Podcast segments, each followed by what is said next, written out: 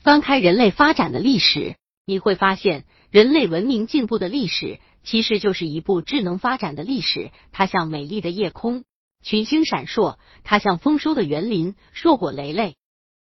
从钻木取火到火箭上天，从手工劳作到现代化大生产，遨游太空已不再是人类的幻想，五洋探险也汉已成为现实。人类知识的更新日新月异，科学技术的发展一日千里。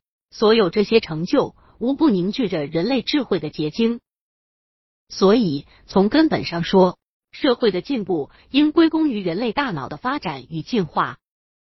百度搜索慕课大巴，下载更多早教资源。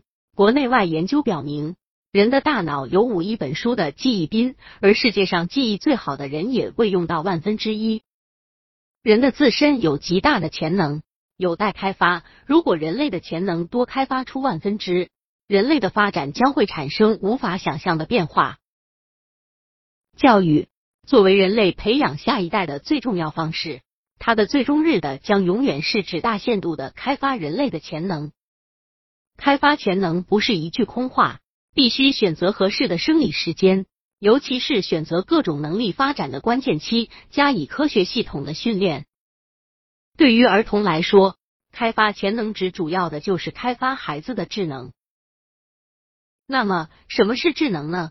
从教育学和人才培养的角度，我们可以这样理解：智能又称为智力或智慧，以是人的大脑的功能，以是一种综合能力，是各种心理能力的有机结合。它包括观察力、注意力、想象力、记忆力、思维力和解决问题的能力。到二十世纪八十年代，美国哈佛大学心理学家霍华德·加德纳根据不同的脑部机能联系着不同类型的智慧，提出了多元智能理论，认为人有多种智能。已经得到证实的有七种语言智能、逻辑数学智能、空间想象智能、音乐智能、身体动觉假能、人际关系智能和个人自处能力。